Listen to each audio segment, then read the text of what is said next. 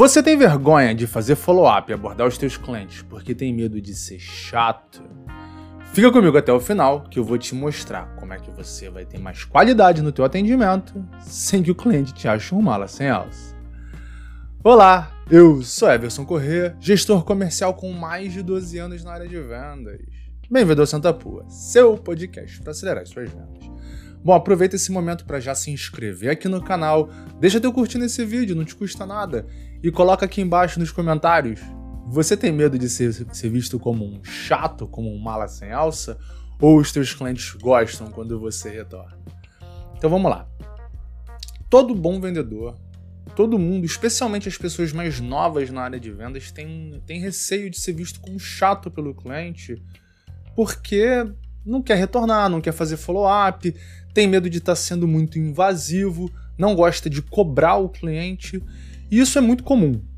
E de fato, nenhum cliente gosta de um vendedor muito chato, um cara que pô, é inconveniente, que liga diversas vezes, manda um monte de e-mail e isso pode acabar afastando o cliente da compra, que não é o nosso objetivo. A gente quer que o cliente feche negócio.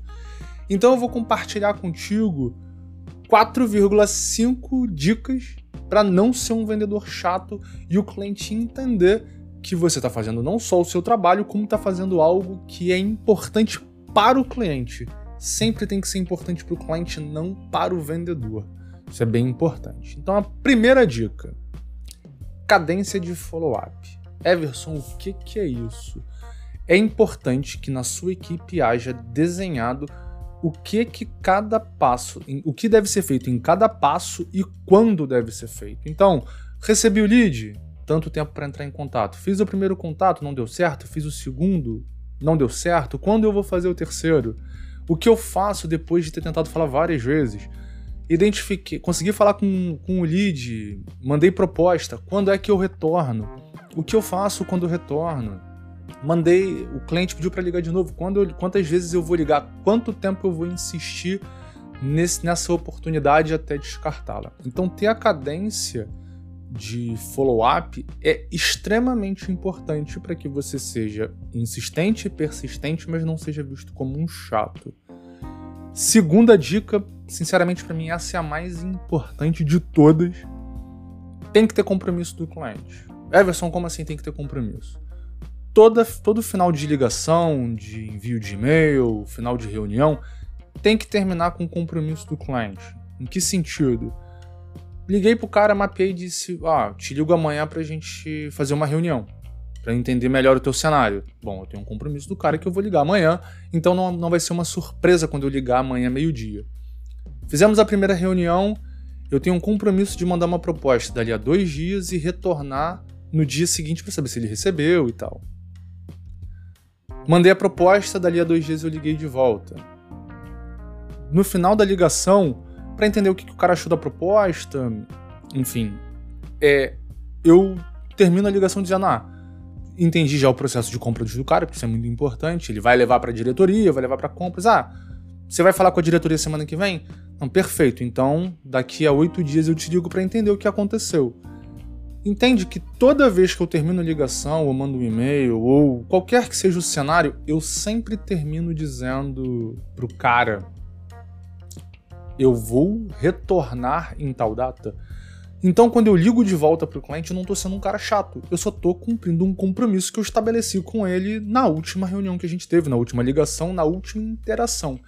Então, é muito diferente eu retornar para o cara quando eu tenho um compromisso fechado do que eu ficar ligando o tempo inteiro sem ter uma cadência definida, sem saber ligo quando eu quero, enfim, fico perdido no tempo, não é bom nem para o cliente nem bom para o vendedor.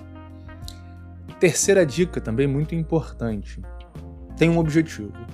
Não vai ligar pro cara só para perguntar e aí como tá a análise da proposta. Tem que ter um objetivo real. Então, por exemplo, mandei a proposta, o cara vai levar para a diretoria. E aí, como foi a apresentação da proposta pela diretoria? O que, que eles acharam? Então, eu tenho um objetivo, que é entender o que a diretoria achou da proposta.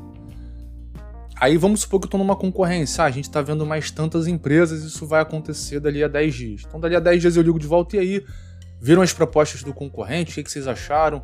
Então eu sempre tenho um objetivo num contato que eu tenho com o meu cliente, seja para entender a proposta, seja para cobrar uma assinatura de contrato, seja para identificar as dores do cliente.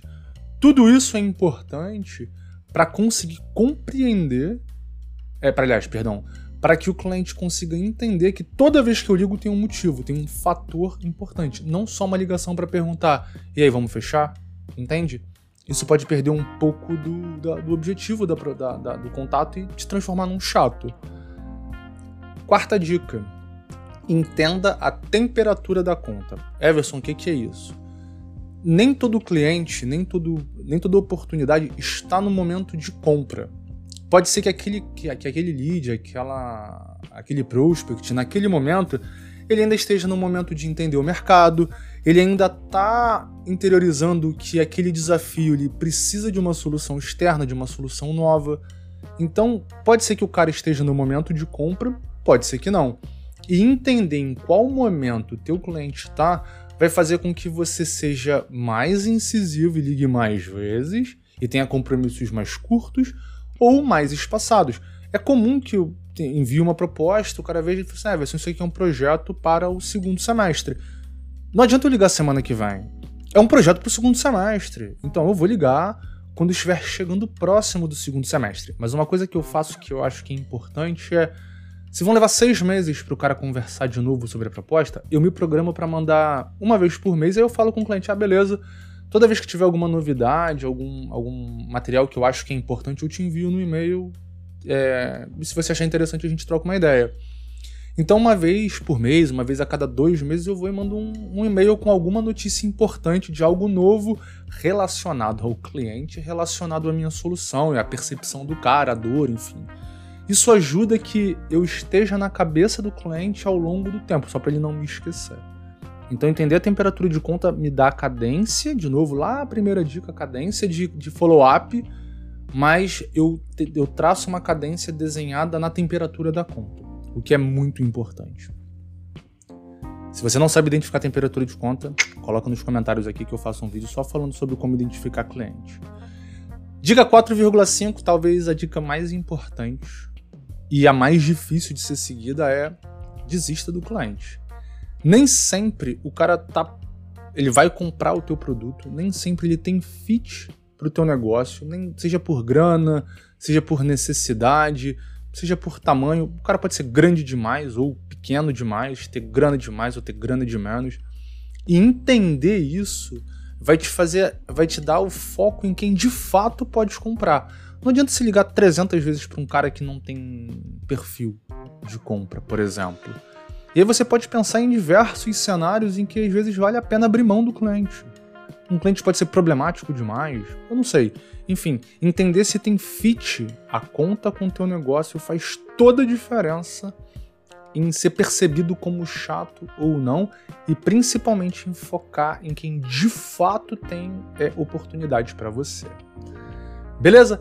Não esquece de deixar o teu like nesse vídeo, comenta aqui embaixo é, se você tem medo de ser percebido como chato, se você é um chato ou se você é um cara insistente e fecha bons negócios.